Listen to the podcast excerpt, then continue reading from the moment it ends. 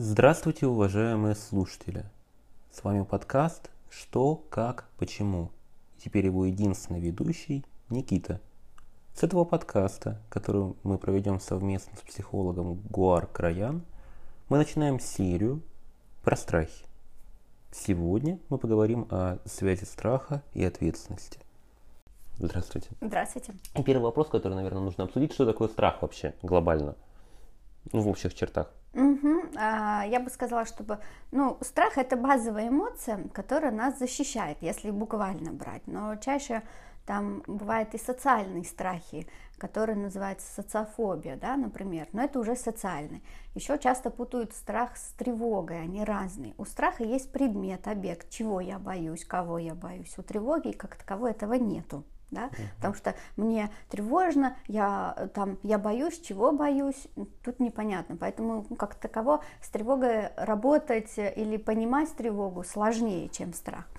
Но если мы говорим про базовый страх, то правда здесь базовый страх это страх смерти, страх болезни, да, а, а, а уже социальный это там потеря лица, позор, да, который в данном случае у нас, ну, с учетом изменения в социуме, произошел, правда, такой сдвиг.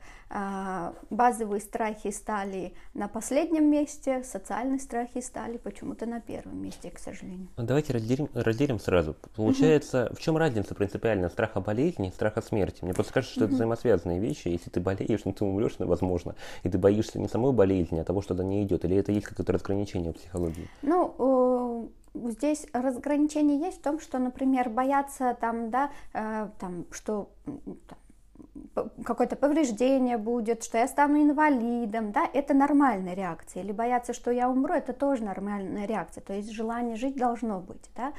А вот а, например, когда я боюсь каких-то социальных факторов, это уже немножко сдвиг ценности происходит, да? как будто ценность лица, ну, какого-то имя, оправдания, да, ожиданий там социума или э, быть кем-то, кем я хочу, ну, какой-то имидж, да, становится превыше жизни. Это очень странно становится, да, потому что все-таки жизнь важнее должно быть. Ну, или, например, э, человек может жить, жить, что-то терпеть, терпеть, но как только узнает какой-то сложный диагноз про себя, мы что наблюдаем, когда говорит, все, я никогда больше так не буду, я буду жить по-другому. То есть вот, все равно в любом случае э, конечность жизни, когда поднимается, да, э, базовая потребность жить все равно на первом месте. А до этого ну, как-то социально все-таки выше. Ну, смотрите, мне кажется, что страх смерти же это страх качества жизни. Мы же фактически сохраняем не саму жизнь, а то, как мы живем. И, наверное, uh-huh. взаимосвязаны этим социальные моменты есть.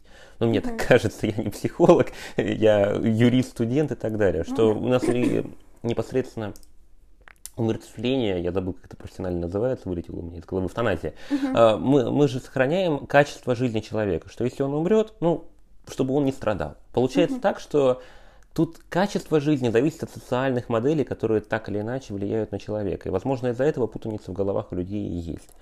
Ну, с одной стороны, вроде бы, да, так, по логике вещей, да, что качественная жизнь, да, вот это то, что, за что мы должны бороться. Но если мы будем наблюдать усредненная жизнь людей, да, потому что не всегда мы можем сказать, что там люди хорошо живут, да, это немножко другое какой-то там, не хочется сказать класс или уровень, но другие, да, люди, которые выбирают такую жизнь. Но усредненно же мы видим, что там я хожу на работу не потому, что люблю, потому что нужно, или нужно кормить детей, да, ну какие-то вот через это. Разве это можно назвать про качество, если я это делаю через насилие? Да? Мне не хочется, мне трудно, мне тяжело, но я продолжаю в этих условиях жить тогда, правда, про качество здесь речи не идет. Ну тогда давайте ну, посмотрим по другим разрядам. Угу. Получается, какой-то стоицизм выходит, что я живу а, с ограничениями постоянными и так далее. Так, концепция счастья назовем так, угу. что я должен ограничивать себя, а потом получу невероятное благо, которого может и не наступить. Но угу. вопрос же в том, что ну, много поколений раньше воспитывалось именно в таком разрезе, что вы должны ради коллективного счастья решаться какого-то индивидуального. Ну, такое угу. у нас поколение было. Но вопрос, ну и есть. Но вопрос же в том, что мне кажется, страх очень взаимосвязан с концепцией счастья, которую выбирает человек. Есть ли взаимосвязь какая-то, по вашему мнению, или нет? страх и концепция счастья, да? Ну, то есть давайте так, вот есть, я вижу четыре вот такие вот концепции uh-huh. счастья. Концепция страха, к сожалению, я не нашел ни в литературе, uh-huh. нигде, uh-huh. не понял я, как это у вас разделяется и так далее. Просто я повторю, что uh-huh. вы как специалист по страху, вы, вы явно больше меня понимаете и знаете. Вот, по концепции счастья же там отсутствие постоянного вреда, когда ты лишаешься, пытаешься делать так, чтобы никакой вред не получать. Там, отсутствие получения постоянного блага, то есть делаю все то, чтобы мне приносило удовольствие. Но если вот прям uh-huh. очень глобальными, большими uh-huh мазками. Там ваши ожидания, ваши проблемы, как одна из концепций счастья. Не ожидайте много, вы будете счастливыми. Ну и третье, по, у, четвертое по Кихигору, что вы сразу страдаете, как только рождаетесь. А, и э, счастья нет, потому что вы из утробы матери выходите, и значит надо в религию сразу идти или куда-то еще. Ну он там религиозным философом был, там другой вопрос. Так вот, вот по сути же, даже вот если исходить из концепции Кихигора или там других, то мы боимся чего-то каждый раз, когда вот идем к какому-то счастью. Как-то с этим работаем. Или мы пытаемся меньше вреда получать, или мы такие, не-не-не, вот то, что я получил, это на самом деле счастье, это благо, и я получил через это счастье. То есть mm-hmm. я стараюсь же работать своими внутренними страхами, чтобы получить счастливое будущее. Ну, нет или да, или как это работает? Частично э, согласна. Знаете, вот единственное, сейчас вспоминаю про то, что э, в экстремальной психологии есть такое понятие, как объективная ситуация это 10%, да, а 90% это то, как я представляю эту ситуацию. Ну, то есть это мои страхи э, да, э, в связи с этой ситуацией. А, возможно, для кого-то это что-то обычное будет, для другого как раз эти 90% окажутся, ой, кошмар, катастрофа. Вот. А, это вот одно. С другой стороны, есть такой момент про то, что если э, ребенок будет условно да, расти в условиях возможностей, вот концепция счастья, что я сделаю для того, все для того, чтобы самому быть счастливым, да, это будет работать. Но ребенок растет в социуме, в социальной среде, где существует воспитание. И в зависимости от того, а, на что направлено это воспитание, на ограничение да, или на возможность. А, от этого будет зависеть, чего будет э, там бояться ребенок, да, ну, в будущем. То он будет делать, ну, например, через страх будет это делать, чтобы получить, ну, какое-то там свое счастье, да, преодолевать страх. Или наоборот, страх как эмоция будет э, за рулем, да. В этом случае тогда управляет страх. Смотрите, тогда, наверное, надо разделить, ну, дополнительно, наверное, есть концепция счастья объективного, ну, то есть не объективная, а коллективная, да? Мы вот вчера, я прорекламирую встречу, которая прошла вчера с Еленой, вот как раз книжный клуб «Читай, э, болтай» там, или просто, я это называю, разбор контекста а, с моей стороны. И мы обсуждали концепции счастья в том числе, и мы пришли к выводу, через Анну Каренину, и мы пришли к выводу, что есть вот рамочное счастье, а есть внутреннее счастье. Вот очень похоже, что вы сейчас говорите, но именно на это. Что есть рамка, к которой я стремлюсь и так далее. Но тут же внутри противоречия тогда. Если я буду стремиться к рамке, то я рано или поздно столкнусь с внутренними. Ну, ну кто-то не встречается с ними, ну, но да. это исключительные случаи. Ну или коллективные, смотри, как. Здесь смотри. правда есть коллективное что-то, то есть принятое. Угу. Например, там э, учиться на отлично, быть удобным ребенком, потом получить высшее образование, условно выйти замуж, жениться, рожать детей. Ну, то есть это вот коллективное, да. Угу. А вот индивидуально это как раз про то, что, а, ну, это мое ли это, или, например, то, что я буду выбирать, когда замуж, когда отношения и так далее. Это должно быть своевременно, когда человек сам готов, а не потому что нужно, да. И молодцы те люди, которые находят гармонию в этом. То есть, если мне это не подходит, то я этого и не делаю. Соответственно, в этом случае, правда, ну, какой-то путь взросления заключается в том, чтобы э, дать тебе право на ошибку. То есть я могу ошибаться, я могу быть здесь плохим, но, ну, то есть для социума, да, в каком-то контексте, но при этом я внутри себя гармонично чувствую. Но кто-то скажет, нет, мне важнее там имя, имидж, соответственно, я предпочитаю жить в напряжении, соответствовать ожиданиям, но внутри как-то вот, вот как-то вот это терпеть или проглотить, но mm-hmm. которое в итоге выражается различными психосоматическими заболеваниями, да. Поэтому тут уже, правда, это какой-то выбор. Иногда осознанный, иногда неосознанный выбор. Да? Если человек уже привык, что нужно терпеть, то они будут терпеть. Вот смотрите, тогда это понятно, все согласен с вами, только смотрите, тогда получается, внутренний страх, там, боязнь, естественный страх, что мы проговорили с вами, они первичнее в любом случае, да. присутствуют и социальными. Но сам человек делает выбор. А когда он его делает? И делает ли он его вообще тогда? Ну, просто, например, человек воспитывается в семье, которая занимается, не знаю, там, достигательством, там, успешный успех, назовем так, пытаются они достичь. Они это внушают ребенку. Ребенок вырастает, хочет быть успешным успехом, и как бы, ну, растет, растет, растет, растет, и достигает там чего-то. Потом понимает, что не этого он хотел. Вот эти вот все крылья богатых людей когда они чего-то достигли, ну не богатых, ну в кавычках богатых мы их так назовем. Проблема же в том, что у него нет ни выбора, и нет, ни, ну, изначально уже идет смешение естественных и социальных страхов, и все. И он ничего с этим сделать не может. То есть он уже прожил жизнь, и как тогда с этим работать, как-то разделить, как можно дать людям совет, которые сейчас, например, слушают, и у них вот, может быть, есть какие-то проблемы внутри себя, что угу. они не могут разделить социальный и конкретный страх. Скорее всего, здесь вот как раз вот им в помощь это доверие к себе. А, каком-то, да, кто-то это назовет э, шестым чувством, кто-то третьим глазом назовет, кто-то назовет это инстинктом, да, то хоть кем, чем назови, ну это без разницы. Но вот какое-то внутреннее ощущение, там, хочу, там, могу, а, да, это самый лучший ответ. Знаете, как-то в философии тоже интересные такие вещи существуют, когда что ответы, которые мы получаем от внешнего мира, это ответ других людей, исходя из их жизненного опыта. Ответ, который я получаю ну, от внутреннего состояния, это мой ответ.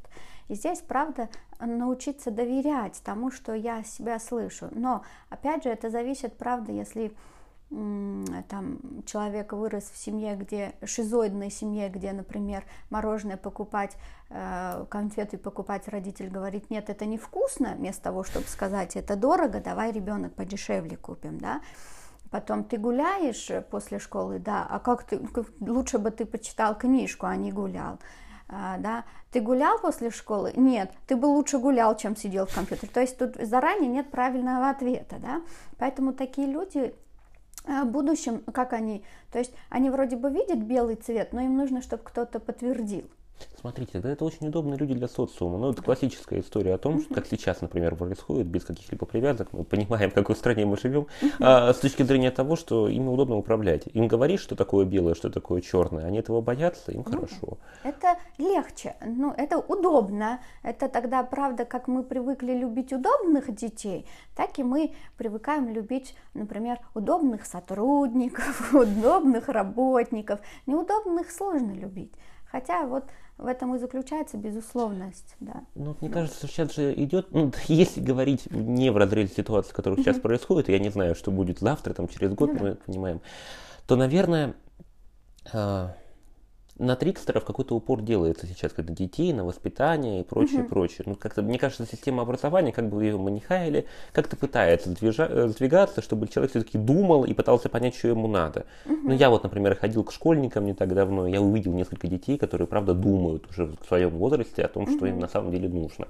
В университете я учусь, но я понимаю, что есть какие-то люди ну, такие. Я не знаю, какое их количество. С точки угу. зрения масштаба понятно, что это скорее ошибка выжившего. Я пытаюсь выделить каких-то уникальных ребят и говорю, вот они молодцы, и все другие тоже молодцы. Классическая ошибка выжившего в логике. Но в любом mm-hmm. случае, мне кажется, что тенденция какая-то есть. По крайней mm-hmm. мере, на это делается упор разными-разными авторитетными, там, неавторитетными людьми, которые могут распространять свою позицию где-то еще. Но вот возвращаясь к этим людям, mm-hmm. по сути, а, они не знают мы можем им выдать белое за черное, черное за белое, и тогда у них страх это только социальная какая-то вещь, а не фактическая. То есть вот это ну, вот да. До того, э, до момента смерти. Ну, угу. или приближения смерти. Тогда То есть тогда не осознают, да? А, в этот а, момент смерти, как, знаете, очень многие врачи также отмечают, легче уходят те люди, которые прожили жизнь как хотели. Тяжелее уходят те, которые цепляются за жизнь, чтобы хоть что-то успевать уже а для себя. Вот в массовой культуре, да и не только в массовой, я еще раз говорю, я знаю uh-huh. психологию в этом направлении не то чтобы сильно глубоко, скажем так, но uh-huh. это и нормально. У меня другая специфика, uh-huh. другое понимание. Но вот кажется, есть такая поговорка, и массовая культура это использует в литературе, что когда перед тем, как ты умрешь, ты понимаешь, что для тебя самое важное. Ну, то есть, например, не знаю, возьмем серию Доктора Хауса, там uh-huh. очень многоаспектный сериал. Uh-huh когда человек умирает, он вспоминает, что у него собака, например, осталась.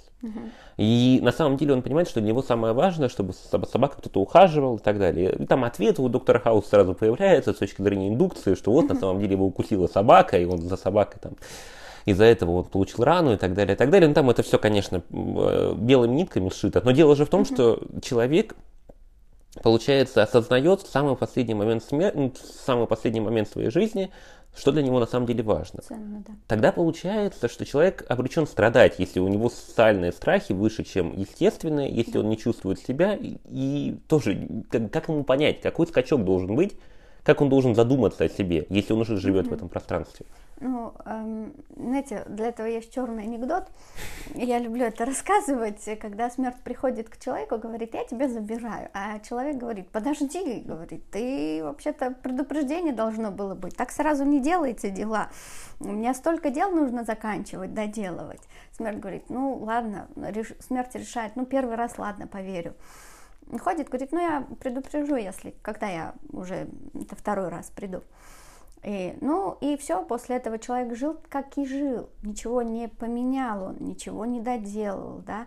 Люди там болели, умирали, ну там, неск- там проходит несколько лет, смерть возвращается и говорит, ну все, давай, все, попрощайся, и мы уходим. В смысле? А где было предупреждение? У меня столько дел. Ну, какие-то такие-то вещи. И смерть говорит, то есть когда вокруг кто-то умирал, болел, это не было предупреждения для тебя, угу. ну тогда и не будет, да. Это как-то анекдот такой, тоже среди врачей бытует, про то, что э, ну, подсказок сильно много в нашей жизни, чтобы, правда, ориентироваться на это в виде кризисов, да, в виде утрат, расставаний, которые помогают, по крайней мере, подсказывают нам, что, что важнее. Но каждый раз мы выбираем, правда, страдать да, а, или, например, такие термины, как «не бросили», как можно бросать человека, тут непонятно, да, или это что, в мусорку бросили, или как, ну, то есть, э, что это за интересное выражение, или, например, «я свои золотые годы потратил», да, в смысле потратил, жил, а не прожил, а не как-то тратил, да. Это массовая культура, которая да. влияет на нас из-за этого. В связи с этим тогда, да, э, страдать это вот как-то вот наша задача в этом случае получается. Но тогда получается, что сейчас ситуация, которая происходит, опять без привязки, может позволить людям подумать об этом. То есть вот подсказка, смерть пришла, если так ну, говорить. Да.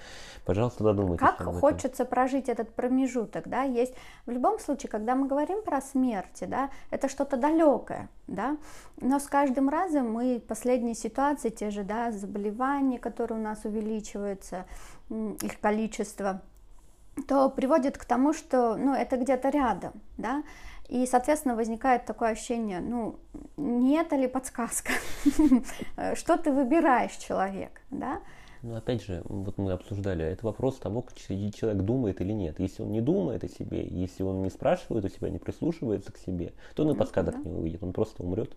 Он будет жаловаться и обвинять. Других. Да, все виноваты, все плохо, ужасно, э, у меня все ужасно и так далее, и во всем в этом кто-то виноват, ну только не я. Ну то есть вот это как раз, да, про ответственность. Да? Да, да. Одно дело бояться, другое дело нести ответственность за этот страх. Это уже вот уже как-то вот угу. тяжелее. А, а мы не привыкли к ответственности. Видите, к ответственность как у нас? Странным образом у нас звучит ответственность. Ответственность взрослые детям говорят тогда, когда ребенок провинился, да, и тогда мы говорим в негативном ключе, сам виноват, а что еще ты хотел? Ну, как-то вот такое. И тогда ребенок воспринимает, что ответственность это что-то опасное, да, что-то страшное. И, конечно, брать неохота.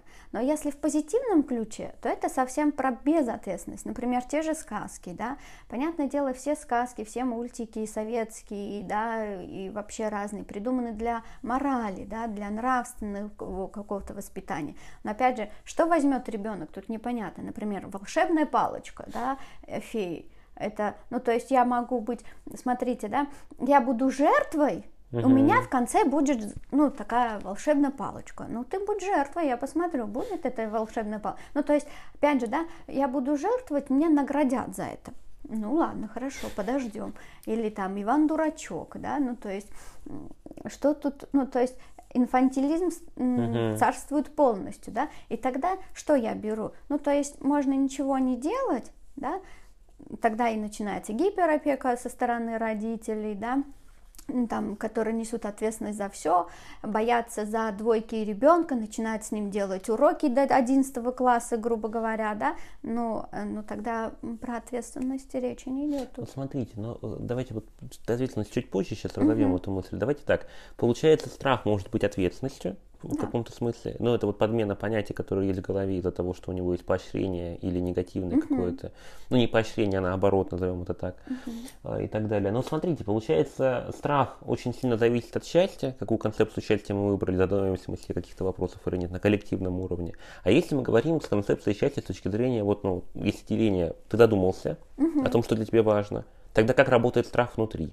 То есть... Э, Страх здесь работает, эм, как меня воспримут, примут меня или нет, разрешат меня, э, мне быть счастливым. И всегда вот эта позиция, мы же привыкли у родителей просить разрешения. Мам, ну пожалуйста, ну пап, ну пожалуйста, ну какой-то такой-то. Угу. И независимо от возраста, мы всегда в этом будем нуждаться. Единственное, что э, заменой должно произойти в течение возраста, когда э, внешний родитель, да, превращается во внутреннего, да, когда я сама себе разрешаю, сам себе разрешаю, да, что да, условно там, Гуарчик, ну, можно, да, я тебе разрешаю, я рядом, не бойся, да, вот такая замена происходит. Ну, то есть внешний диалог превращается во внутренний диалог, как Выгодский говорил. Ну, получается, или не разрешают, это тоже или важно нет, сказать, или да. нет. Ну, тогда, если я от внешнего мира, ну, да, не, не получаю разрешения, становится сложно. Ну, хотя человек извращается пол, по полной программе, например, у одной подружки расскажет, э, чтобы получить от нее разрешение, у второй, третьей к психологу пойдет, чтобы, да, вот получить разрешение. Мы, как по сути, являемся той фигурой, которая вот как-то скажет, ты имеешь право, а, я имею право, слава богу. Ну, то есть, как правило, заранее ответ уже есть. Только человек ждет, чтобы кто-то сказал, да, ты, ну, ты имеешь на это право. Не, ну, знаете, это вот разное. Не знаю, наверное, я лично какую-то вещь совсем скажу. Я к психологу ходил и хожу по другим причинам. Мне просто нужно доанализировать что-то. Если я не, не в состоянии, со стороны просто человек анализирует, э, где-то подсказывает мне, я смотрю на какой-то другой аспект, который не видел, дальше сам думаю, принимаю решение. То есть это же тоже важно. Я понимаю, о чем вы говорите. Большинство, опять масса людей да. принимает решения не сами. Да, мы это проговорили. Но индивидууме какая-то небольшая часть людей все-таки, которые принимают решение спрашивать себя, им психологи нужны для анализа, в том числе, mm-hmm. мне кажется, потому что они по-другому смотрят, по-другому видят. Ну, одно дело, например, когда я что-то вот так вижу, и мне хочется там, да, нейтральный взгляд на ситуацию, и тогда я иду к специалисту, да, или вообще с кем-либо, неважно, кто это будет, да, что-то рассуждаю, чтобы посмотреть, все ли стороны, со всех углов я рассматриваю эту ситуацию, или однобоко я смотрю, да, но это э, сильные логики, да, когда это больше рациональные люди, uh-huh. да, а те, которые, правда, преуспели в том, чтобы регулировать свои эмоциональные составляющие, да, эмоции свои. Но, как правило, да, когда все-таки эмоции ну, Нет, ну это понятно, что мы не роботы, да. что мы эмоционируем. Ну, в любом случае, просто это право на ошибку. Опять же, если да. задать можно вопрос, я не боюсь ошибиться. Мне кажется, да. вот самый большой страх, который есть дополнительно социально, это то, что страх, страх ошибки. Да, да я могу совершить ошибку, поэтому я боюсь совершить ошибку. Но это очень странно. Это вот как в том анекдоте. Мы не знаем, что это такое, нам очень страшно, очень страшно. Но да. я не вижу никаких проблем, вот если правду говорить, что если вы ошиблись, то вы не роботы, вы люди, и это нормально. Все люди ошибаются. Ну, это потеря лица. А, ну, перед кем? Перед собой? Перед кем-то. Они же, ну, люди фантазируют, что это перед кем-то. Их уже заранее загнали в угол с чувством вины.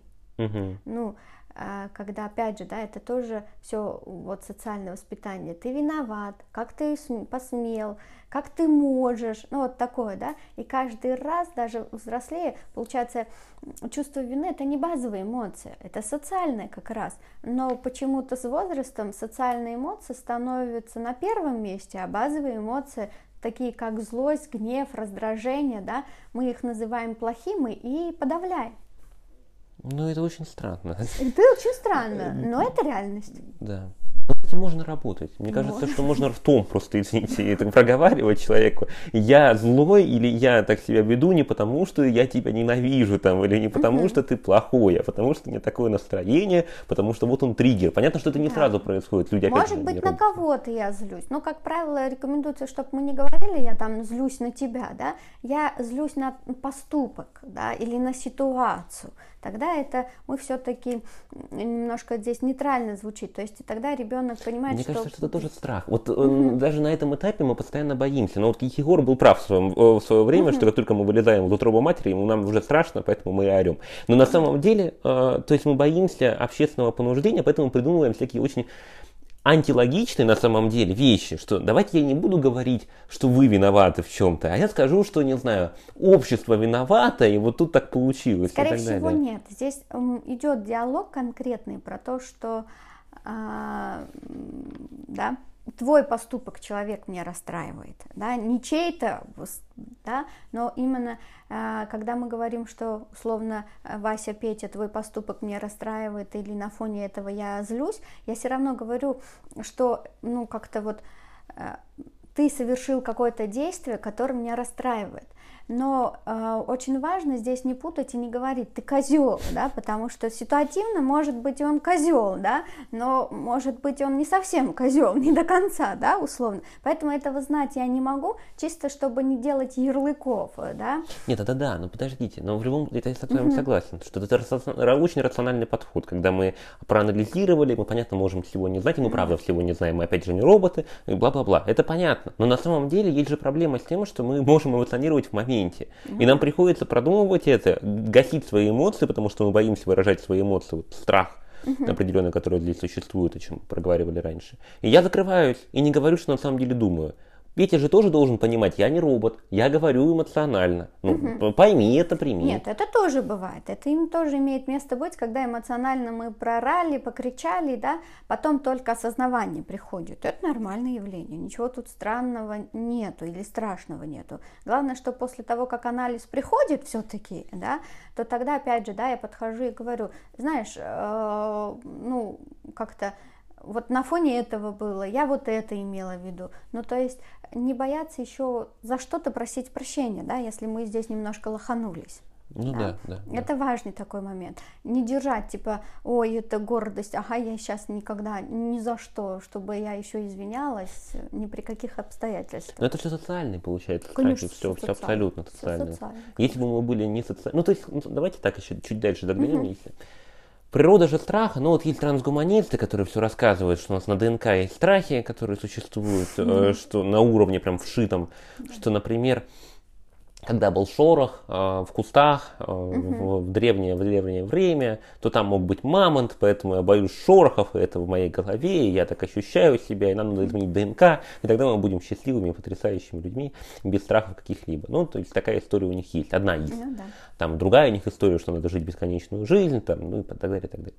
Вопрос же в том, что э, мы боимся тогда, в этот момент времени. Это же естественный страх смерти, который потом перерастает в социальный, который мы просто берем, и ну, общество так просто было устроено. Ну да. Что ты должен, если я услышал какой-то шорох, то я не хочу проверять, я боюсь умереть. Там есть какой-то парень, вот, который мне неизвестен, пусть он идет и проверит. Вот ему лук и топор. Иди с Богом, как говорится, и все будет у тебя хорошо. И найдешь ты мамонта, ну найдешь, ну, я Не выживу. найдешь и не найдешь. Ну, не найдешь, бог с тобой. Ну, то есть, ну, на самом деле же так же и работает и сейчас, если сильно упрощать. Что вы перекладываете, опять же, ответственность, которая также является страхом. То есть, страх ошибки заставляет нас перекладывать ответственность на других людей и говорить им, чтобы они что-либо делали. А мы на них влияем тоже через страх. Мы, если авторитетный какой-то человек, они боятся потерять авторитет у нас, и мы такие, вот, иди, пожалуйста, и воюй, например. Ну, э, с мамонтом. Ну, то есть, понятно, мне кажется, так или нет? Так, сложно здесь. Так, я сейчас попробую логику уловить, да? Я могу еще раз ее раскрыть. Если, э, безусловно, если я там боюсь, да, мне страшно совершить ошибку, то тогда лучше, чтобы кто-то это сделал, тогда мне, мне остается обвинять. Ну, легче обвинять. Ну да, да. Облегчение наступает такое, да. А, но но также бывает так, что, например, да, условно, э, чтобы с ребенком не случилось что-то, да, этот страх берет родитель на себя, идет и делает, ну да, тогда защищает, ну, грубо говоря, потомство, да, и животные же это делают.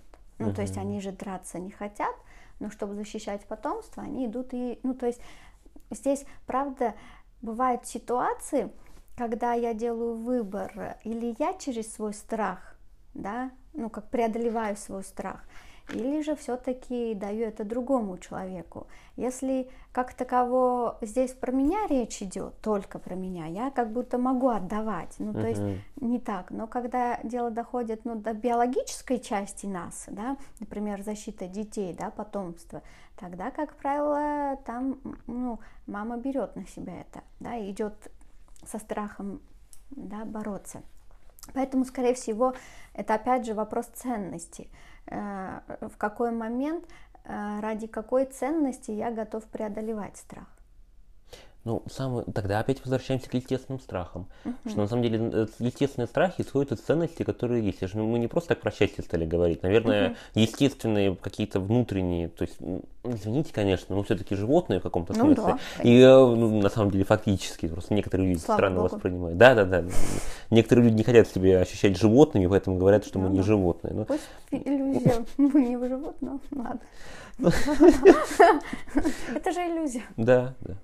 Ну так вопрос же в том, что тогда, если я хочу развития своего потомства, тогда для меня это самое естественное счастье, а значит, для меня самый страшный страх потерять. Поэтому я буду перекладывать эту ситуацию, о чем вы говорите. Но тогда, если бы люди больше думали, опять же, то, наверное, они бы понимали, что если для меня самое важное для человека это ценность своего статуса, то я ничего ему не буду делать, чтобы свой статус там как-то убить или как-то э, что-то с ним сделать. То есть, если я чувствую, там, сравниваю себя mm-hmm. в голове так, если я сделаю какое-то действие, ну, это прям очень рациональный ну подход. Ну, да. а, то есть, Осознанный если... какой-то человек. если, я сделаю это действие, то вот 50%, 51%, что я потеряю все, и 49% я получу все, но я же не дурак, я, тогда выберу вариант. Да, да, да, что ничего делать не буду. Но это очень сложно, опять, ну, в любом случае вы можете что-то не учесть, и человек решает действовать по наитию. Каждый кризис ну, жизненный кризис, правда, перед, а, иногда кризис воспринимается как нет выхода из ситуации, да, а, безвыходность. Но на самом деле э, кризис это момент выбора, а, момент выбора альтернативных решений. Соответственно, каждый кризис, возрастные кризисы, ненормативные, типа расставания, утраты, развода, mm-hmm. болезни, смерти и так далее, да, они каждый раз ставят перед нами выбор и выбор э, в сторону ну, ценностей, да, как я буду. И причем этих сигналов в нашей жизни многовато, не так уж и мало. И вот тот же, например, подростковый возраст, самый яркий, да, это же тоже момент выбора, отделяться от родительской фигуры или, наоборот, остаться здесь и оправдать их ожидания, да? Ну, да вот да, здесь, да. опять же, про свободу, то есть рискнуть если я рискну быть свободным, иметь свое мнение, и это может быть не совпасть с родительским, то я рискую тем, что родитель будет, что мне, ну там, не любить. Риск не получать любовь. Поэтому тут, правда, ребенок или на эмоциях, ну, бунтарство, гормоны так должны бушевать, что это реализуется, или родитель адекватный помогает, сопровождает ребенка отделяться, да, или же мы получаем по итогу удобного ребенка, но родители довольны, и ребенок несчастен, но он об этом не знает. Да. Вот про выбор сказали, давайте вот тут немного дальше разобьем. Угу. Допустим, вы знаете выбор, вы очень рациональный человек, или там человек, который угу. принял какое-то решение, уже сходил к психологу, со всеми авторитетами поздоровался, они ему сказали, да-да-да-да, но все равно не принимает решения, потому что опять это ответственность, это опять страх, угу. это страх того, что вы понимаете, что вы не можете принять это решение. Ну, то есть, тут два разреза хочется проговорить. Угу. Я знаю, что это действие приведет к последствиям большим в дальнейшем и знаю, что мне принесет страдания, но первоначально будет благо. Ну, то есть счастье, радость, э, все будет хорошо. Простые решения я их называю, в логике они так называются. Когда первоначально все хорошо, потом очень плохо. Э, по сути, это же невероятный соблазн, и человек может на него постоянно идти и пользоваться им. Даже концепция счастья такая есть, вот получение блага. По сути, можно каждый раз менять э, шарики на роликах и постоянно так развиваться и идти дальше. это же тоже страх получения последствий, э, которые будут после выбора простого решения. Наверное, люди разумные никогда не выберут простое решение, потому что знают, что потом будет плохо. Они не сравнивают. Факт, не факт. Это, а, знаете, надо уметь тогда острый ум, ну, так, в кавычках берем эту фразу, и какое-то там умение прогнозировать да, не все способны, не у всех есть способность прогнозировать. Как правило, это вот э, люди чаще всего видят вот то, что есть сейчас, или следующий шаг, а третий или четвертый, пятый, уж тем более восьмой, они это могут не видеть, да. Знаете, как это как шахматы, uh-huh. да, как э, играть, чтобы потом было шах и мат, да. А, вот это же умение моделировать, да. Этой способности этими способностями может погордиться не каждый. Вот это, конечно, вот если увидеть таких людей, прям ими можно восхищаться, э, будучи уверены, что не каждый это есть, да. И, соответственно, скорее всего, они, когда делают выбор, что сейчас будет хорошо, я все-таки допускаю, что они не знают, что ну, про последствия, uh-huh. а они об этом и не думали. Да? А люди, которые все-таки как-то там все-таки моделируют эту ситуацию, да, все эти образы у них возникают, да, и когда они действительно совершают поступок ради будущего, да, то, правда, они рискуют тем, что в настоящем их никто не поймет. Ну и да, но при этом это же тоже, видите... Страх? Это же... Да. Видите? Да, это страх. Ну, опять же, да, это тот человек, который точно здесь, он доверяет внутреннему голосу угу. какому-то у себя, да, и там как раз, да, я буду рисковать, но я знаю, что я буду делать. мне кажется, еще тут интересно то, что это страх ошибки, но на самом деле это же не ошибка. Угу. Если остальные люди думают, что это ошибка, значит человек точно разделяет, как, как что это мы говорили. Об, да. Общественное от внутреннего. Это не ошибка. Человек знает больше, чем другой, и все. И может это говорить другим людям, что извините, но, наверное, лучше всего знаю сам себя я, а не вы, не, не психолог, не какой-то там другой человек. Это просто нужно принять и понять. Давайте дальше тогда перейдем. Вот есть ли какая-то разница между болью и страхом? Мне вообще кажется, что боль это э, последствия а. страха. Ну, тут тоже есть э, объективная часть, есть эм, часть, которая, ну, связана с нашими фантазиями. И таких исследований мы тоже делали, интересные, забавные. Есть объективная, ну, там, боль, ну, когда там поранились, болит, рана болит, ну, это да, болит. Есть другой момент, когда я начинаю фантазировать, что сейчас будет инфекция, что сейчас меня заразили, ну тогда это получается вот как раз вот 10% это естественная боль, потому что разрушенные ткани болит, uh-huh. да, а вот оставшиеся 90% это то, как я что сфантазировала в этом случае, да. Например, такое исследование сделано было вот непосредственно э, рак щитовидной железы, это единственный орган, где нет метастазов. Этого я, к сожалению, не знал. Да. Ну, это единственное, угу. что независимо от стадии, тут не будет метастазов. Такой безопасный, да, такой вариант. И э, после операции, например, да, э, пациенты э, говорили про боль, как все болит, как им тяжело, потому что они садятся потом на гормоны и так далее.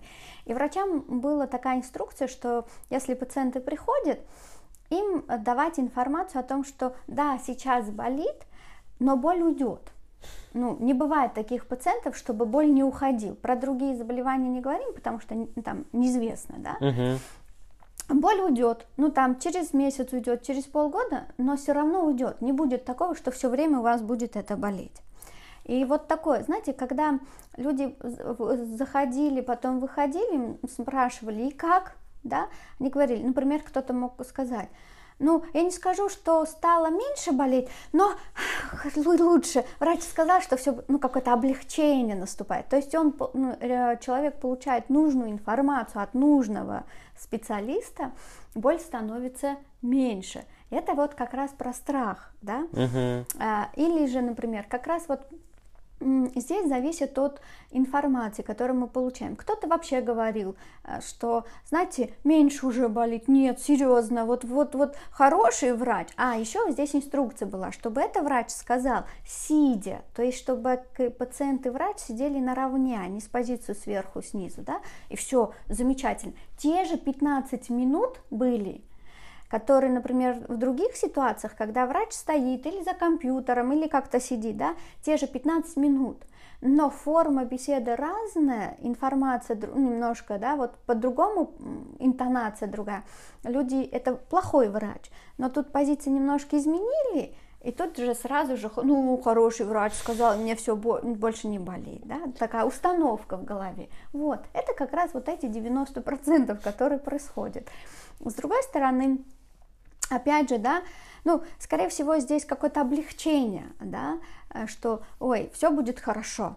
Людям важно, когда они переживают боль, что скоро будет белая полоса. Видите, мы привыкли принимать черную белую полосу. Ну, то есть, когда вечно происходит белая полоса, мы ждем, где подлог, что-то не то, что-то должно случиться. И такое ощущение, что мы стремимся найти людей, ситуацию, чтобы это плохо случилось, и мы утвердили себя, подтвердили, все-таки черная полоса, да, вот наступил. А по наступлению черной полосы, как правило, мы ждем белой полосы. Поэтому чаще вот там как раз после чрезвычайных ситуаций, тяжелых заболеваний массовых, люди говорят, ну где же, ну то вот этот, они, мы справились, вот этот медовый месяц называется, такая стадия, сначала героизм, что я, ну, мы молодцы, я спасаю, я все делаю, потом медовый месяц, о, мы такие, так и справились, а потом наступает разочарование, в смысле, то есть, а где чудо, ну, такое ожидание, да? И это разочарование, правда, длится долго. Вот здесь, конечно, 90% вот этой боли – это наша фантазия уже. Ну, то есть, смотрите, опять же, можно связать с теми концепциями счастья, про которые я говорил. То есть, ожидания, ваши проблемы, счастье только возникает, если вы многого не ожидаете. Да. И мне да. кажется, вот здесь вот важный момент. Это вот все хорошо, вот я, я, я все понял, э, согласен полностью с вами. Но вот в разрезе, даже, опять же, я просто смотрю Доктора Хауса, и у меня очень много примеров из этого. Я каждый... Мне надо смотреть, похоже. Там интересные вещи есть. То есть, дело же в том, что он показывает свой авторитет а, через то, что он говорит правду, как бы то, что он уверен mm-hmm. в этом и так далее. Он вообще не похож ни на врача, он с костыльком ходит, какой-то мужик в пиджаке. Mm-hmm. И человек ему верит просто потому, что он а, против системы идет. Mm-hmm. Но при этом, вот я столкнулся не так давно с этим, но это тоже известный такой рецепт, люди не верят, если нет ссылки на авторитет. Вот если я не сказал, там, не знаю, Гуар угу. вот, когда-то произнесла эту речь, и это правда, потому что это сказала Гуар. Вот тогда человек тебе поверит. Это же тоже отвратительно по-хорошему. Вот этот вот пример, который вы говорите, угу. это же то же самое. То есть кто-то там что-то сказал, врач угу. это сказал, я ему верю не потому, что что-то в этом понимаю, а потому что, ну, он молодец. Но это компетентность. Ну, например, да, одно дело, когда э, какие-то вещи, э, допустим, если это связано с болезнью, говорит шарлатан условно, ну так себе скажу, да. Правда, здесь это имеет, это наша опора, да, без опоры жить совсем, ну, без, совсем без опоры, то есть без ссылки на кого-то или на что-то. Это тяжело, Но, смотрите, то есть это Буддой надо быть в этом я, случае. Я, я согласен с вами uh-huh. про ссылки, просто же в чем разница? Можно ссылаться на, на человека, объясняя его логику, как было в этом случае, uh-huh. а можно ссылаться просто, не знаю, Секс это хорошо, сказала Гуар, например, там три года назад. Ну, допустим. А Гуар сексолог. Неважно. Человек поверит просто потому, что есть авторитет. И то есть тут же то же самое. Вот, например, вы приводите какой-то пример э, с точки зрения врача этот человек может пойти к потом к другому человеку и сказать, мне авторитетный доктор сказал, что это болезнь вот без метастаза, значит не будет не больно. Знай это и запомни. То есть не логику рассказывать, которую uh-huh, вы рассказываете, uh-huh. а прям просто вот на ссылку. Вот, все, uh-huh, поверь. Uh-huh. И человек не будет не проверять, ничего делать не будет. Но это критическое мышление называется. Если нет критического мышления, то он поверит и в шарлатана. Угу. Но да? это опять про удобных, неудобных да, людей. Да. Поэтому тут это правда. А если критическое мышление все-таки существует, а хотелось бы, а, он будет, а это? А что это? Ну, то есть еще вопрос задаст, да, какой-нибудь, э, да, чтобы прояснить, уточнить этот момент. Но если не задал, ну это, ну, так, Но такая просто беда. Кажется, вот мы говорим логикой, по сути, мы какие-то логические там предложения, подлежащие, сказуемые, общаемся, да, можно, многие люди говорят ссылками на авторитет. Вот, не знаю, Платон сказал вот так, и ты такой, так, Платон сказал, Платон молодец. А, а здесь вот уточнение, знаете, вот я поняла, я, скорее всего, например, я тоже делаю ссылки на кого-то, на что-то, да, на кого-то, с учетом уважение авторских прав, угу. что это не мое выражение, я цитирую кого-то. Это, скорее всего, вот, например, для меня как специалиста это этический кодекс, да, что чтобы это не воспринималось, что-то умное я сказала, да, это мое. Нет, черт возьми, это люди до меня придумывали, и я не хочу загрязнять их труд. Это вот было, было бы неплохо, если с этой точки зрения, да, делать ссылку. Но когда я, например, что-то говорю, э, я не уверена, мне поверят или нет, и исходя из этого. Но это беда. Ну, смотрите, тут есть разница. То есть, вот я почему-то это зацепился, это тоже же страх. Там страх ошибки, в том числе страх поверить, не поверить кого-то, что я ошибся. Но это ошибка. Страх ошибки того, что мне сказали информацию, я ее не перепроверил, ну, бог с ней. Вот там, ну, людям по-разному это думают. Я к чему? Даже если вы исходите из того, что это авторские права, я с вами согласен, то человек-то этого не понимает. Тогда надо дополнительно проговаривать. Извините, это авторские права, и дело в том, что я говорю и проговариваю то, что это сказал Платон, не потому что угу. он там гениальный, хочу вас убедить в том, что он прав и всегда будет прав, а в том, что есть авторское право. Иначе тогда у человека как раз иллюзия того, что вы ссылаетесь на авторитет или что-то типа того. И тоже как будто работаете с его страхом. Так это, конечно, диалог усложняется в десятикратном объеме, да, чтобы вот это говорить. Но Наверное, это каждый человек решает, э, делать это или не делать. Ну, то есть, если я это делаю, э, грубо говоря, это моя внутренняя гармония, что я здесь, ну, как-то, правда, там, как специалист, я правильно работаю, по этическому кодексу работаю. А как воспримется другим человеком, ну, я правда не знаю. Ну, я тогда ответственность отдаю ему, скорее всего, в этом случае. То есть, если ему нужно, он же еще может у меня спросить, угу. да, почему я должна взять за себя ответственность, за него ответственность, за свои тараканы и за чужие тараканы, да, но это трудная такая задача, нереализуемая. С Богом соревноваться я бы не собиралась, он тоже делает ошибки. Поэтому, скорее всего, когда я что-то говорю, я делю ответственность 50 на 50, да, что, дружок ты мой, если чего-то не подходит, ты же, у тебя же есть язык, да, с помощью чего Рот. ты можешь, да, мне как-то сказать, да, но если не говоришь, значит, это как-то уже, уже точно, я здесь себя освобождаю от ответственности. ну, вот на, на этой ноте мы продолжаем к ответственности, возвращаемся к ответственности, такое лирическое отступление, назовем это так, чего-то так получилось. Какие вообще, что такое ответственность? Мы более или менее вроде определились, ну, глобально. Есть какие-то концепции ответственности? Ну, разный, как есть и популярный, есть э, научный, да, но они, конечно, друг у друга украдут э, да, значение всего этого.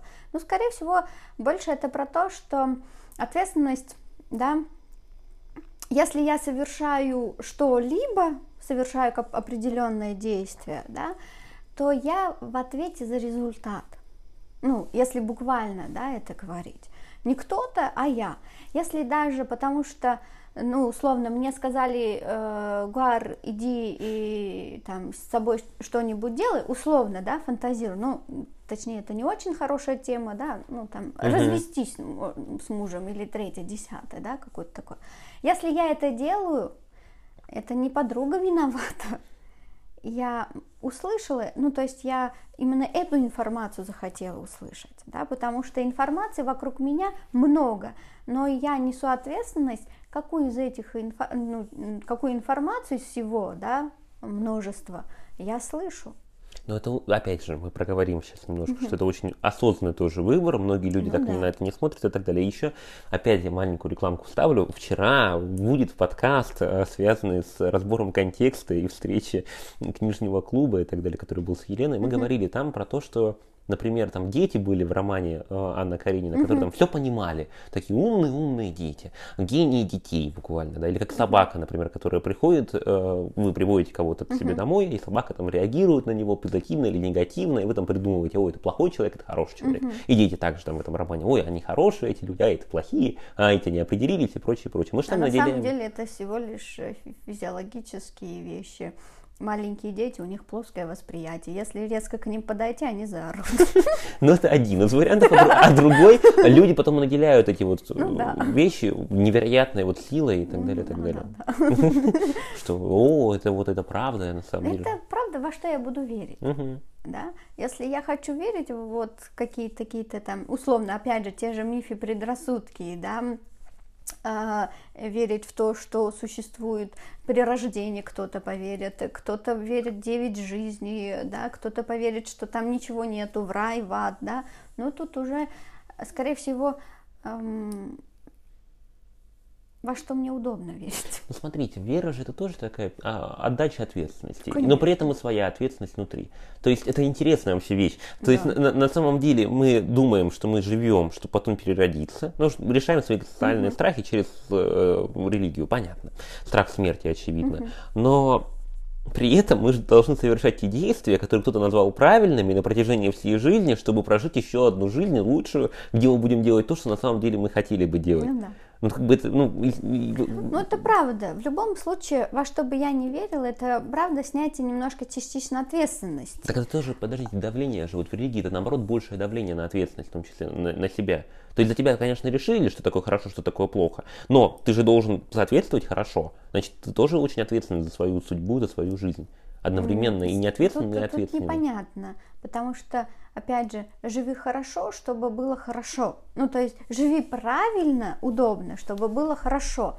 Но ничего это не гарантирует. Никто с того света не приходил, как-то там ничего нам, никаких ответов не давал. Да? Ну да, да, да. да. А, с другой стороны, такая же логика царствует, когда мы ребенку говорим, э, хорошо учись, получай пятерки, у тебя будет хорошо. Человек учится, учится, учится, учится. Трошники стали жизнеспособными, э, добились чего-то, потому что они это время тратили не на ну, оценку, понятно, да, да. а на то, чтобы увидеть жизнь целиком, где-то списывать. Ну, то есть они находили способы разрешения.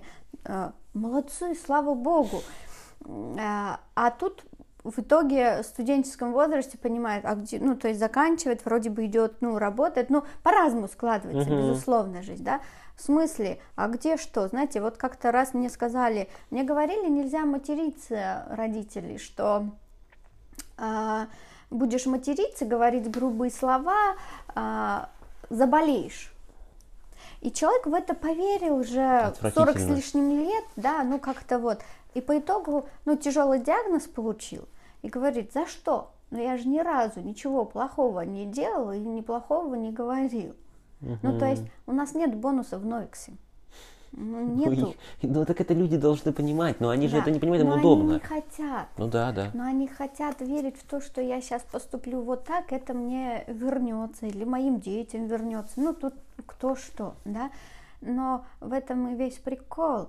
А, ну, опять же, да, ссылка а, на личности, но это, опять же, с уважением, это не моя цитата. Я, я, Ницше, я, который говорит да. про то, что бессовестный человек не обязательно будет несчастным, он может быть и счастливым.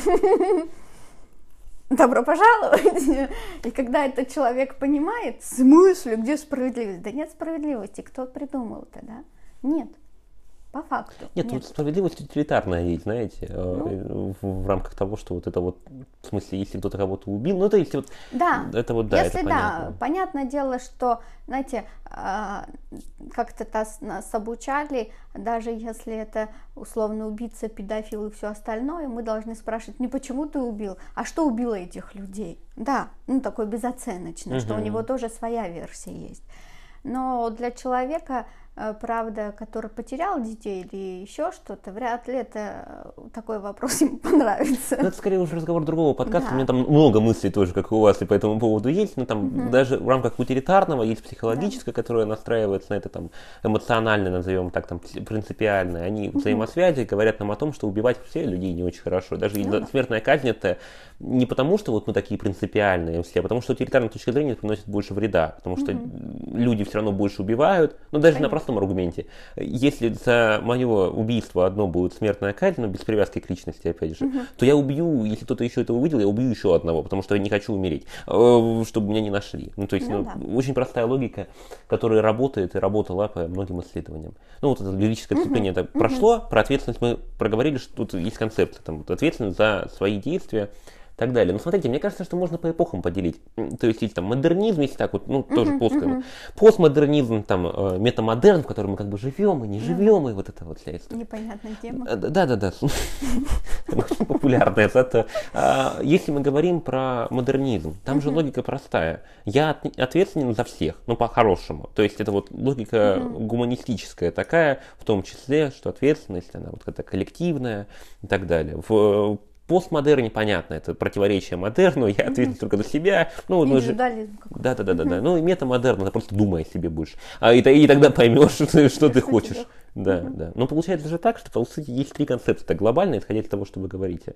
И тогда следующий вопрос – есть ли опять взаимосвязь с концепциями счастья, концепцией ответственности? Мне кажется, прямо есть тоже взаимосвязь какая-то. Ну, знаете, мне кажется, тут взаимосвязь хоть с чем можно найти. И здесь тоже точно так же можно найти. А, но, конечно же, когда я а, несу ответственность за свои действия, я позже, например, за результат, когда что-то получается, да, а не бывает так, чтобы не получалось вовсе, да, круто, когда человек говорит, я молодец. Конечно, это счастье. То есть даже э, тоже, да, нас психологов правильно, э, правильно учат, но опять же, кто услышит, кто нет, да. Когда говорят, когда мы помогаем людей, мы должны сделать так, чтобы они благодарили не нас за помощь, а за то, что они молодцы, что они работали над собой, да. То есть это их заслуга, мне да. кажется, это через инструменты вы обычно делаете, что типа вот напишите, пожалуйста, там в бумажке, подумайте об этом, почитайте ну, книжку. скорее всего, даже вот, даже вот в таком контексте, что ну, человек не обязан психологу сказать спасибо. Это моя что-то нереализованная потребность, когда я жду, чтобы мои клиенты мне сказали, Гор, спасибо, Гор, спасибо, Гор. Ну, это значит, пора мне лечиться самой, да? Вот. В этом случае, как раз даже в этом контексте, нужно каждый раз напомнить, что это ваша заслуга, да, что это ваша работа, это вы пришли, вы работаете над собой, да, а я вот человек, который просто со стороны может смотреть, ну, как-то там использовать какие-то там специальные какие-то познания, но не больше. Но решение принимать и действовать, и все равно это делает человек. Это как раз вот про ответственность. Мы отдаем uh-huh. и говорим, что ответственность это вкусно, а не страшно.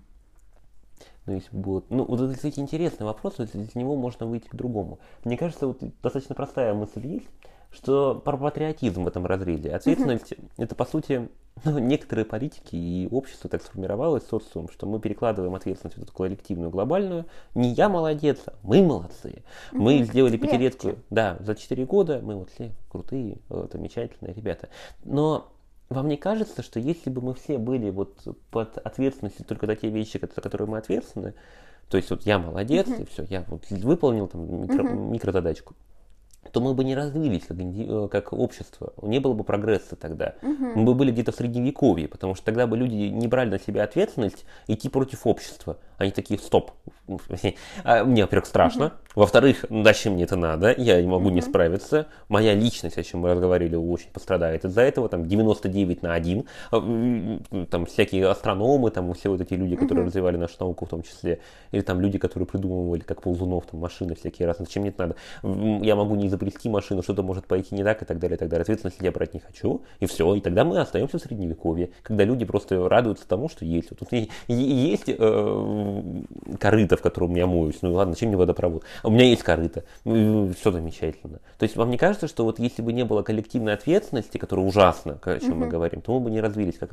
общество? Ну, вот с учетом того, что человек все-таки биосоциальный вид, конечно же, а, здесь имеет место быть как индивидуальное, да, что я что-то выбираю для себя, ну, в пользу себя, что-то я выбираю для другого, да, ну, это другой может быть как семья, это э, другой может быть рабочий коллектив, это другое может быть вот, ну, там целая нация, культура, да.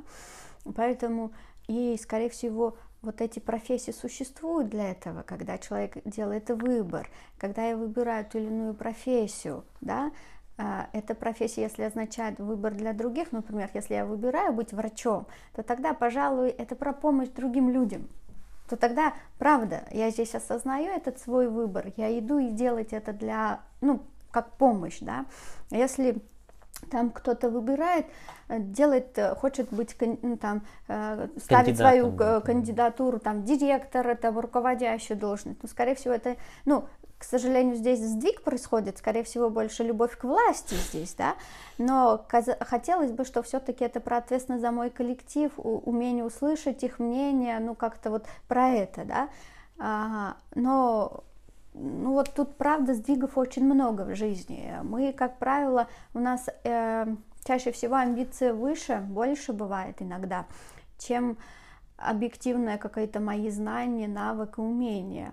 К сожалению, мы сталкиваемся с тем, что громче всех звучит пустая кастрюля. Ну, к большому нашему сожалению, да.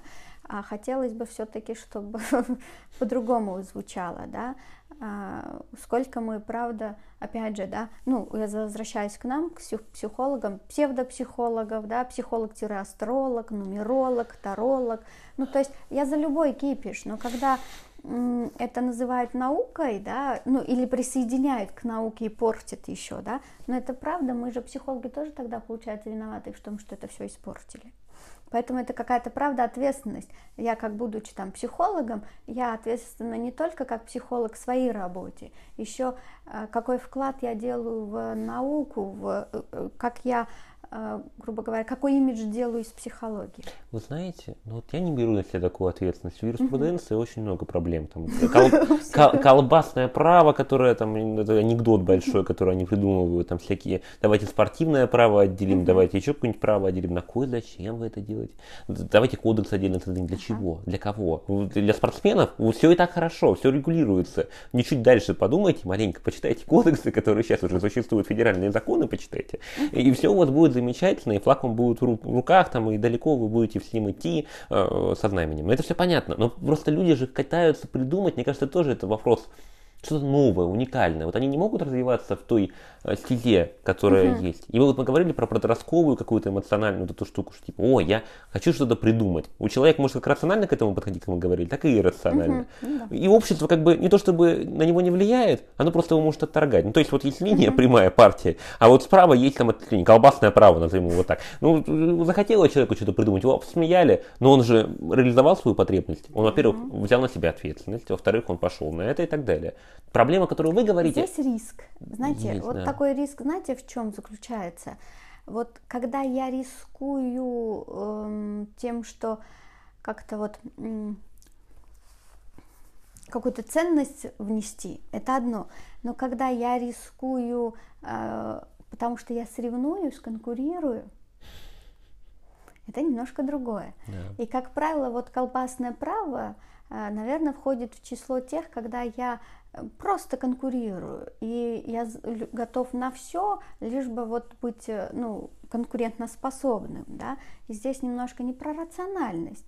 С такой же конкуренцией мы можем э, в экстремальных местах делать селфи и умереть, да, и тогда это что, реализовать потребность? Ну, желаю удачи в этом случае, да, ну, что остается сказать. Поэтому, правда, здесь нужно эти моменты различать. Все-таки, э, например, я начинаю себя называть э, там кем-то, кем-то, чтобы что, еще краще выглядеть для там, конечного для потребителя, для клиента, да, иметь подписчиков, видите, сдвиг какой происходит. Uh-huh. Или я все-таки, э, черт возьми, научный человек, да, и мне хочется какую-то там, по крайней мере, у меня есть желание, попытка искать какую-то истину в этой науке. Да? Найти невозможно, мы это понимаем, но делаю эту попытку. Это разные вещи. Вы знаете, да? это же вопрос того, что в каком мире мы живем. Ну, да. Вот и все. Капиталистическом, который настраивает нас на то, чтобы мы продавали себя. И вот история, что, наверное, мы напишем, чтобы было больше клиентов, которым мы, возможно, больше поможем, потому что мы более специализированы. Опять же, мы помогаем Вопрос в этом. Или хотим зарабатывать. Это тоже разные Ну да, вещи. да, согласен с вами. Но то, ну, это, если так, так дальше идти, то можно прийти к тому, что в этом мире вообще нереально находиться. Это правда так. Но ну, просто да. это опять экзистенциальный кризис новый по другим разрезам. Это достаточно сложно. Я знаете, что, что еще хотел вам сказать по поводу психологии? Мне uh-huh. пришла в голову мысль, что если юриспруденция, там есть прямая наука с ответвлениями, ну, с мнениями, но вот колбасное право это совсем там ветка в никуда. Uh-huh то у вас, как бы, как у психологов, есть кон- э, контекст того, что у вас нет, как бы, прям, у вас наука огромный ствол дерева, секвой такой большой-большой. И там внутри маленькие стволы, как я это вижу. И там много разных теорий. Проблема в том, что все завязано с человеком, и любую ерунду, которая попадет человеку, который ну, с такой проблемой, ему скажут, вот решение, вот ответ, вот иди туда. И mm человек это поверит, потому что есть какая-то группа таких людей, которые к этому доверятся. И секвоя, как бы она, поэтому у вас есть большая такая, потому что много разных людей, много разных мнений, много разного всего, потому что у нас все психологи же, а, потому что каждый из нас психолог сам для себя, если так задуматься вот, под разрезом, если осознанно, конечно, mm человек. И тогда получается, что очень удобно паразитировать, а в праве паразитировать неудобно. А в психологии тоже, видите, опять же, это, ну, как смотреть, если все-таки э, смотреть как науку, то здесь, извините, да, ну, какой-то такой момент происходит про то, что психология, ну, если мы берем как науку, да, то вот эти ветки, в зависимости какие ветки, да, если доказано с помощью эксперимента, тогда это наука, тогда это есть психология. Если все-таки это не через эксперимент, да, не через опыт, ну извините, это уже или псевдонаука, или околонаучно, или крадено. Но опять же, да, а, мы же сами можем напортачить это, да, сами же, да, будучи дипломированными психологами, напортачить. Хотя, опять же, здесь что, нужно различать Россию и западную культуру. Например, в Западе э, психолог приравняется к призванию доктор. У него должна быть лицензия, специально обученная школа, то есть помимо диплома они обучаются к определенной школе, да, что я психоанализы работаю, в гештальте, в экзистенциальной, там, КБТ работаю, да, то есть и тогда клиент ко мне приходит, у него психологическая культура это развита и знает, Э, да, в какой школе я работаю. А у нас, у нас борщ, ну, то есть э, корочка есть, даже повышение квалификации 16 часов, это самое забавное, да, я уже могу все. И здесь, правда, есть такое, что я иду не учиться, а я иду, чтобы получить корочку, чтобы уже зарабатывать на фоне этого. Но это сдвиг, но это не наука. Согласен с вами. Но в юриспруденции вот последнее то же самое же. Сейчас же, если мы сравниваем так, то ну, кандидаты, не кандидаты, понятно, что кандидаты равно... Это, это, это неинтересно, да. А если мы говорим про лоеров, там у них адвокатов, и, которые идут дальше, там же есть очень четкое разграничение. Если вы закончили бакалавр и там магистратуру, то вы не можете выступать в судах. Вы должны сидеть в офисе, писать договоры и радоваться этой жизни. Э, если вы хотите быть юристом, представителем в суде, в суде, то вы должны там учиться лет 10. Но это просто из-за того, что есть разница права. Там. Mm-hmm. Прецедент, и у нас немного по-другому все работает, романо-германская система. Но это уже не важно. Так кто, кто в курсе, тот в курсе. Mm-hmm. А, дело в том, что ответственность, исходя из этого, получается такая, что мы ответственны за науку, в которой мы находимся yeah. по-хорошему. И благодаря этому мы двигаем эту науку в том числе, хоть как-то. Проблема того, как мы двигаем, это ну, вот да, обсудили, это да. да. Другой момент, опять массовая культура, опять фильм «Большой Любовский» возьмем, он же очень, не знаю, смотрели вы или нет, короче, это очень простой тип. Люди-паразиты, которые на самом деле берут и паразитируют на обществе. Они на самом деле не развиваются, они ничего не двигают, ни науку, они просто сидят и там играют в боулинг, например, как Большой Любовский. Ему на все наплевать. Ему дали какую-то задачу, он ее маломальски выполнил, и бог с ним, не получилось ее выполнить, не срослось ожидания, это мои проблемы, не ваши. То есть вы ожидали от меня чего-то другого, флаг вам, вот, держите, вот вам денежка, там, все, что хотите, я ничего делать не буду. Его бьют, там, спрашивают, где деньги Любовские, он такой, ну, макни еще раз, они там, дай посмотреть. То есть ему плевать на общественные какие-либо э, вещи, он живет в своем мире, значит, он не двигает общество, не двигает науку, но при этом он невероятно счастлив угу. по-хорошему, потому что ему наплевать. Угу. И поэтому, мне кажется, вот это, такие люди могли появиться только в нашем социуме, в капиталистическом уже, вот, когда мы дошли вот эти этапы, метамодерне, назовем угу. его так, там, постмодерне, когда это или от, конкретное отрицание, как в Большом Любовске, сейчас это уже такое отрицание через то, что ну, надо понять, что тебе надо. Поэтому ты думаешь, что тебе надо, и так далее, и так далее, и делаешь, э, что тебе нужно. По-хорошему же это очень хороший план. Ты, во-первых, не боишься, ну, как бы, ну, боишься, но не так много боишься, как остальные все люди. И плюс ко всему ты еще и не ответственный ни за что. Разве это не идеальный план? Сейчас ну, вот вам совет для, для всех людей в мире. Идеальный план. Главное чувствовать, реализовался ли я. Он чувствует, что реализовался. А, ну, или это э, как раз я э, как голову в песок все-таки, мне кажется, здесь больше похоже, да. Я не вижу, но и слава богу, да. Но в любом случае это не, не навечно. Ты такое не может. Как правило, такие люди склонны по итогу к депрессии, к одиночеству, потому что, ну, это так, это не та формула. Конечно, как формула имеет место быть, может, может, да, но нет, Мне не кажется, рабочая. Это про блаженных людей, которые mm-hmm. на самом деле им повезло, вот поэтому они так и живут. Ну, просто они есть. мне кажется, что в том числе э, колбасное право, вот это все, да. это отвлечение. Обломов, например. Да, Обломов, вот, да. Ну, ну, не, Обломов нет. У Обломова было действие. Ну, Он там сирень подарил. Безмятежность такая. Хорошо. Ну, частично все-таки, да. Но тут не знаю. Ну, тут правда, знаете, вот в школьных э, программах тоже говорят, в школьной среде говорят, да, что вот эта безмятежная среда к чему может привести, когда все можно, никаких запретов нету, а, вроде бы тогда вседозволенность это тоже риск, это небезопасная среда в любом случае. Ну, то есть тогда э, мы выходим, и мы не знаем, что нас ждет. Кто с чем-то выйдет, так кто-то с ножом, кто-то с оружием, да, ну, то есть всем все можно, да, поэтому, скорее всего, здесь четко нужно понимать некоторые да, вот рамки, грубо говоря, нам не нравятся эти слова, но правила, мы их тоже не, нам не нравятся эти слова, но можем их заменить на соглашение, на договор, да, общественный, да. Они придуманы для того, чтобы все-таки создать порядок, а не хаос, да. И вот это, ну то есть одно дело, когда это сильно строго раньше было, да, и тогда свободы чувства не было. Другое дело, чего мы добились на сегодняшний день, когда абсолютная свобода, а я не знаю, что делать с этой свободой.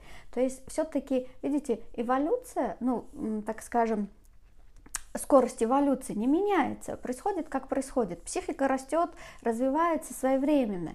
Но вот этой э, как раз получается избиток информации – которое ребенок не выдерживает. Он не знает, что, ну, то ему дали свободу, а что с, этим делать и что это такое, он не знает. В итоге мы видим панические атаки, мы видим невроз. В этом ведь весь прикол. Ну, отлично. Или же мы говорим про то, что э, мужчины у нас, нет мужчины, это вымирающий вид, а что мы сделали для этого, чтобы они были? Пакеты с собой тащим тяжелые и говорим, я баба мужик, да, или э, да, я пусть он пойдет в декретный отпуск. Мы же тоже вкладываемся в это. Вот и результат. То есть но при этом мы лучше обвиним, да, а не скажем, а что я делаю для того, чтобы все-таки все эти, опять же, рамки, правила, соглашения общественно было в пределах нормы. Никто не говорят жить как э, рабы, но это должно быть нормой. Поэтому у нас сначала было жестко, сейчас абсолютно какая-то свобода. В любом случае, к золотой середине, ну, примерно, да,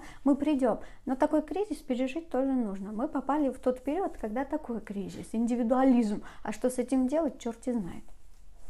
Наверное, последние мысли, которые сейчас закончим, но вот проговорим знаете, а, я, именно написано в бумажке рассказ про свой детский опыт. А, дело в том, что когда-то давно если вот люди задавались, я не знаю, ну это тоже, э, в чем смысл жизни uh-huh. и так далее, и так далее, у меня это было через другое. В детстве, в 11 лет, я буквально искал ответ, я прям помню, очень долго искал ответ на вопрос, что будет после смерти. Uh-huh. То есть тоже ответ, в чем смысл жизни, просто под другим уклоном. Uh-huh. Я искал себе ответы, думаю, так, ну надо же понять, э, как бы это я уже сейчас понимаю, почему я это делал тогда. Тогда-то я просто думал, так, ну подождите, а чем мы живем-то? Что будет дальше? Скажите мне, покажите мне эту картинку. Э, но сейчас я понимаю, что это просто был ответ на вопрос, а что делать-то мне в этой жизни, как, какие принимать решения, какую ответственность я на себя беру, и что mm-hmm. мне сейчас нужно делать. Я делаю это для того, чтобы потом жить хорошо, или я делаю так, чтобы жить сейчас хорошо. Mm-hmm. Отдайте мне ответ на эти вопросы. Бояться мне всего, или бояться мне чего-то другого, чего на самом деле я не хочу или хочу. То есть думать о себе больше. Mm-hmm. Тогда это была вот ну, верхушка айсберга, я просто задавался этим вопросом и искал ответ. И в детстве я думал так, ну, надо, во-первых, ну, религия есть. Так, что будет после смерти? Так, я думаю, ну хорошо рай, наверное, какой-то. А, Пошел там к людям, вот, которые связаны с бабушкой, там, которая занималась этим. Ну, поинтересуюсь. Угу. Вдруг какие-то внутренние противоречия какие-то пошли. Даже на, на тот маленький возраст я такой, погодите. То есть мы живем, чтобы еще раз прожить. Мне кажется, что это странно. И причем никто не знает, проживем мы еще раз или нет. Я не хочу, ответственность сильно большая, то есть я буду делать что-то непонятное, да, на протяжении всей жизни, то есть что-то кто-то сказал, это хорошо, это плохо, чтобы потом что? Угу. непонятно. Я тогда детским разумом, ну, то есть таким вот непокрытым, так сказать, как мы вот проговорили, думала, почему так. Не нравилось, не понравилась угу. эта концепция. Я читал и Библии, не Библии, все эти вещи. Много противоречий, как бы непонятных для меня. И я такой, ну, не мое, значит. Угу пойду дальше. Ну, как бы не один год это все длилось, я у всех спрашивал еще, что будет после смерти, скажите мне, люди на меня смотрели, да хрен его знает, и никто не мог ответить мне на этот вопрос. А в итоге научная концепция, которая вот была, что типа вот смотрите, ваш мозг умирает, и на протяжении трех последних секунд вы придумываете то место, в котором вы будете находиться всю оставшуюся жизнь. Ну, то есть ваш мозг типа не умирает, mm-hmm. есть концепция души, и вот она mm-hmm. вот там где-то. Такой, ну да, да, интересно, забавно, да. То, mm-hmm. получается, надо думать все-таки, как я буду жить, да, чтобы придумать придумать эту фантазию, надо, чтобы у вас был развит мозг, да, хотя бы как-то. Или там не сидеть же, например, как Гарри Поттер, например, сидел непонятно где и не понять как, да. Кстати, не последний, я думаю, вопрос. А вот, так вопрос же в том, что тогда я искал, думал об ответственности uh-huh. какой-то, и в итоге пришел к тому, что нужно быть ответственным только за себя, потому что за коллектив ну, не, не, нельзя и непонятно как. И нужно исходить из того, что завтра не наступит. Надо жить сегодняшним днем, и завтра я не попаду в рай, потому что я сделал что-то хорошее, невероятное uh-huh. и потрясающее. И вот мне кажется, что многие люди на протяжении, ну, не в детстве, а, или кто-то в детстве, а кто-то чуть старше, проходит этот вопрос, и, и рано или поздно как бы, такие вопросы должны посещать любого человека, мне кажется. Просто вопрос этого кризиса и дальше ответить на вопросы, которые мы вот с вами проговаривали. Последний момент, который хотелось бы с вами обсудить, касательно Гарри Поттера, Богартов и истинных страхов в целом.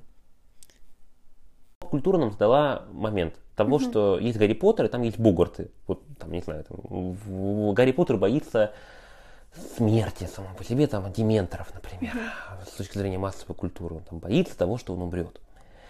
Кто-то боится там Волан-де-Морта, mm-hmm. кто-то еще кого-то. И мне кажется, что массовая культура пытается нас заставить бояться только смерти через все. Ну, то есть, ну вот, открываем книжку Роулинг и такие, так, Гарри Поттер такой крутой, он боится смерти, а все остальные пауков, яд какой-то там, что-то произойдет. То, что, по это сути, тоже про смерть. Да, да, да, тоже про смерть. Угу. Но тут массовая Фигура культура друга. подчеркивает нам, что смотрите, смерть, вот это смерть, а вот это все не смерть. Это боязнь, о чем вы говорили, эм, болезни. Угу. Вот. И мне кажется, что из-за этого люди не могут осознать свой истинный страх, а подменяют его иногда, ну, то есть понятно, на что, что да. на что-то, да. Как с этим вообще работать? И насколько сильно это влияние массовой культуры, или просто я сильно это гиперболизирую? Э, к сожалению, много. Ну, то есть влияние, если раньше все равно как-то место было, сейчас тяжелее, потому что, правда, э, прежде чем мы как-то психика наша растет, э, созревает, а информации наступает уже очень много. И а у никого нет такого, нет где вот ответа, а где правильный ответ. Соответственно, что берет, то и берет. Как, и, как правило, получается по кусочкам. Отсюда это беру, беру, оттуда вот это беру. Ну, то, что, то, что ярче было, то и беру. А в наборе это будет, получается, некий букет, который непонятно, мне помогает или мешает жить в итоге, да. Поэтому, э, правда, вот этих, э, ну, как-то так скажем, названий, которых мы придаем, да, вот это, да нет, это не об этом, это об этом, да, даже вот если мы берем про смерть, это всего лишь то, что моя жизнь конечна. Как я собираюсь использовать это время? И тогда, знаете, вот в паллиативной помощи для, ну, то есть те, у которых, ну, уже не про лечение речь идет, да, а есть такой термин, как качество смерти. Да? Мы часто говорим про качество жизни, да? А тут про качество смерти, когда человек принимает решение, как я хочу умереть. Да? Например, в условиях больницы да, с медперсоналом или в условиях дома среди родственников и так далее. Да? И это и есть самое главное. То есть, есть у меня время какое-то, сколько я не знаю, да, то есть это правда неизвестное. Ну, опять же, если это не диагноз, который определяет все-таки. Но а, как я собираюсь прожить эту жизнь, и как бы я хотела умереть. да, вот это качество жизни и смерти должно, правда, ну, они должны дружить друг с другом. Тогда, как таковой, и страха сильно-то и нету. Это вот про вы скорее про мексиканскую историю в том числе говорите, да, о том, что вот у них есть праздник смерти, вот эти вот все истории. Ну, нет, не обязательно, то есть именно как празднование это должно быть, да, а больше про качество. А, иногда мы продлеваем жизнь, но продолжаем жить некачественно. Но это некачественно не жить, некачественно умереть это называется, да.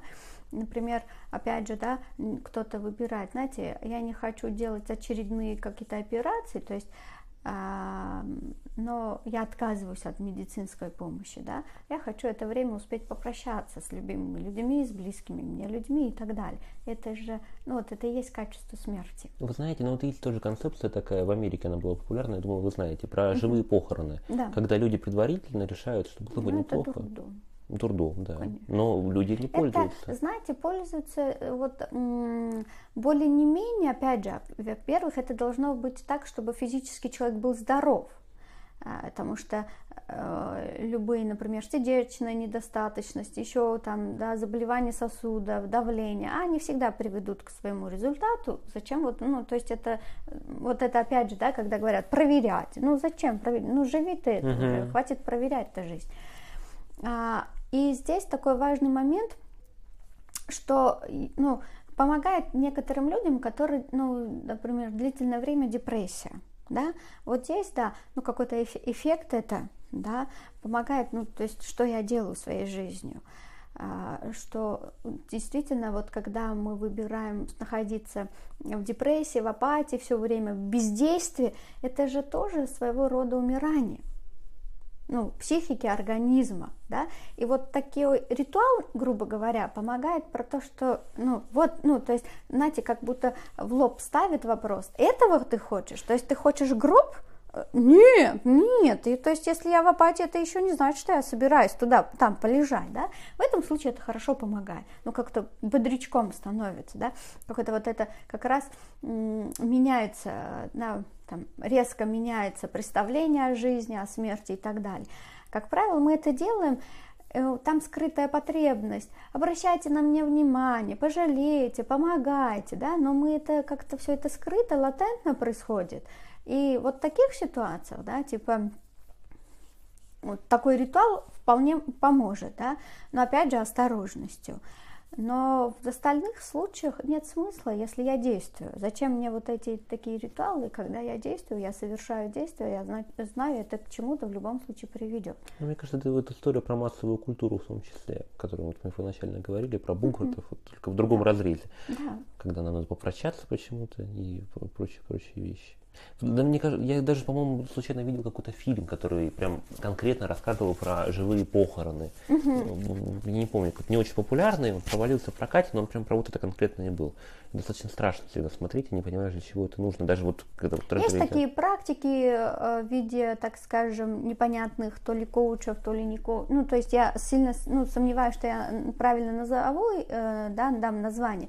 Э, Когда организуют похороны, человек даже под землей, ну, ну там, А, ну да, да, и да, все да, остальное. да. Это, и до этого тоже доходят люди, да.